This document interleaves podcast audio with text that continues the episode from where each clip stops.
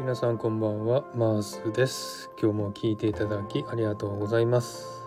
えー、夜活です、えー、今回はですねちょっと最近ひどくなってきたあの日本帰りたい病についてお話したいなと思っています、えー、コロナになってですねあの日本に帰れなくなってしまってうん日本に帰ったのが一番最近がですね2019年の11月なのでもう1年と、えー、半年ぐらいになりますかね。1年半ぐらい日本に帰ってません、えここですね2012年ぐらいから毎年必ず年に2回は日本に帰ってたんですね。でこんなにもですね日本に帰ってない時期が空いてるのは初めてなのでなんだか本当にですね日本帰りたい病がひどくなってですねもう先月あたりからもうひどかったんですね。うん何かというとですねあのよくえー、よくやるんですけども Google マップのストリートビューがありますよね。あれで昔の懐かしい日本の風景を見たりとかですね、えー、特に自分の人生であの一番楽しかった時期が大学時代だったんですね。で大学時代は私一人暮らしして大学に通ってたんですけども、えー、東京の久我山あそこにですね、えー、一人暮らししてたんですね。でその頃のえー、ことを思い出そうと思って久我山のね駅とかその周辺とかでね自分が住んでたアパートとか、えー、ストリートビューでね探してみたりとかですね。あここ通ったなとか、えー、駅からこうやって歩いてったなとか探してたりですね、えそしてその時のね、え当時を懐かしがったりですね、えそんな感じのことをですね本当にずっと続けていってですねもう本当にの日本に借りたい病がね、え本当にあのえー、ひどくなってきて今回はですねあのツイッターにも投稿したんですけれども、えーえー、日本に帰る時ですねいつも ANA の、えー、利用してたんですけどもその時にですねあの機内で流れるビデオあるんですね。安全のビデオとか、えー、あと機内あの到着した後に機内に流れる、えー、ビデオとかあるんですけどそれをですねついこの間あの YouTube で見つけてしまいましてそれを見たらですね本当にあのもう懐かしさにもう胸がいっぱいになってしまってですねああこんなね、あのビデオを見ながら日本に帰ったなとかですね、えー、本当に思い思い出してしまってですね本当にあの涙が出るぐらいね本当にあの、えー、気持ちがね溢れてしまったんですけれども本当にこれどうしようどうしたらいいのかな。もう実際日本に帰るしかないんですねこれはもうね。ですがもう日本に帰れるのも分からず、えー、いつ帰れるかも分からずという感じで本当にあのだんだんひどくなってきます。本当にあのこれ多分ですねえー、現実逃避してんじゃないかなって自分で思うんですね。やっぱり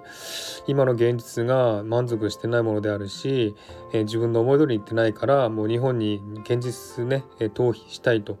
いう思いで日本が懐かしくなってんじゃないかなっていうふうに思うんですね。まあ実際あの日本で生まれ育ったので日本人ですのでね、えー、日本はなもうねあのいつでも懐かしいし帰りたいと思うんですけれども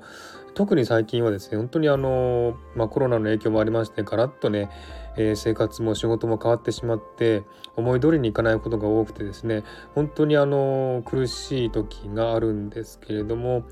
えー、そんな苦しみをね逃れたいがために多分日本に帰りたいっていう現実逃避してるんじゃないかなと思うんですね。うんから本当こうちょっと最近そのね現実逃避日本に帰りたい病がひどいので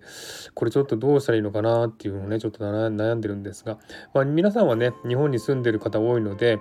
えー、日本にね、えー、いればあのねどこでも、まあ、無理無理にしなければいけますしえー、あとあのスタイフでねこうやって知り合った知り合って仲良くなった方々がたくさんいるんですけども、えー、その方たちとね会いたいなとかっていうふうに思ったりするしあとあのね、何人かの方はあのオフ会とかしてですね、えー、このスタイフで知り合った人と実際にね会ってる人もいるのをね聞いたことありますし、えそういうのを聞くと本当に懐かしい懐かしいじゃなくてあのすごく羨ましいなって思うんですね。あ自分も本当にこういうねあの知り合って仲良くなった人と会いたいなって思うんですが、えー、それはねもう現実ではかなわない状況なので本当にあのーなんかほんとね胸がいっぱいになっちゃうんですね。これどうしたらいいのかなと思って。でせいぜい日本のねこうやってストリートビューで日本の情景とかね写真で見たりとかですね、えー、日本の人と話して日本のことをね、話したりするぐらいしかないかなと思うんですね。うん決してこう現実から、うん、現実が嫌だとかは思わないんですけども。どうもねやっぱりあのうまくいかないことが多いと逃げたいって思っちゃうんですね。だから本当にあのえー、まあ今までもね年に2回日本に帰ってたので、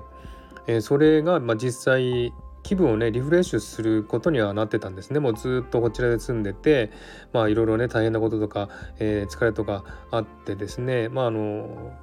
環境を変えれば気分もリフレッシュするので特に日本なんか行けばね、えー、懐かしい場所に行けたりですね懐かしい人と会えたりするので、えー、それで気分がリフレッシュして帰ってきてまた頑張れるというのもあるんですけども今はそれが叶わずにですねもうずっと同じ環境でしかもねほとんどもう毎日のように家にいてですね仕事も少なかったりすると本当に辛いな苦しいなと思っちゃってああ日本行きたいなって思っちゃうんですね。うん本当にこれどうしたらいいのかなと思って全然今ちょっと解決策が見つからずうん今日なんかね特にあのその ANA の機内ねビデオを見つけてしまって本当に本当にもうもう気持ち的にはもう飛行機に乗って日本に行ってるような気分になってしまってですねもう本当にそれが現実にならないのがもう余計苦しくなってですね本当に大変な思いでいます。えー、皆さんはねどういうこういう時どういう風にね乗り越えてるのかなと思ってちょっと聞いてみたいなと思ってました。えー、もちろんねあの日本に行ってもですね実家とかに帰れない方もいらっしゃってですね、えー、帰りたいと思ってる方も多いと思うんですけれどもあの日本と海外はね距離もありますし時間もかかりますし、えー、日本と海外は環境も違うのでね本当にそれをうんね乗り越えるっていうのは本当に難しい問題なんだなっていうふうに思うんですね。うん、なかなかこういう問題はねあの海外に住んでる人なら分かってくれると思うんですけれども、えー、まあねこのコロナで日本に帰れなくなってしまったっていう海外に住んでる日本人もねたくさんいると思うんですけれども、えー、皆様本当にどうしているのかなっていうね、えー、本当に思います。あのうんまあオーストラリアはねあのコロナの影響が本当に少なくなってきてるので旅行とかもね行けるのでそれはそれでいいと思うんですけれどもやっぱりあの日本人としてやっぱ日本に帰りたいなって思いが強いのでで日本にもねあの行ったことない場所とかたくさんありますし日本日本を旅行したいなっていう気持ちもありますしえー、以前もそうでしたけどもねあの知り合いのね、えー、知り合いと会うためにちょっとね私は東京なんですけど東京から遠くの方に行ったりですね。旅行したりしてまた気分も変えてですね本当にあのリフレッシュできたなっていう思いがあるのでうんまあオーストラリアのねどっか行くよりも日本の方に行きたいなっていう思いがあってですね、えー、どうも本当にこういった気持ちが溢れてきてしまっている最近です。はいそんな感じで今日今日はちょっとですねあの、えー、現実逃避したい、えーね、思いがいっぱいの状況で、えー、夜活をしてみました。はい。じゃあ今日はこの辺で終わりにしたいと思います。今日も聴いていただきありがとうございました。ではまた次回お会いしましょう。バイバイ。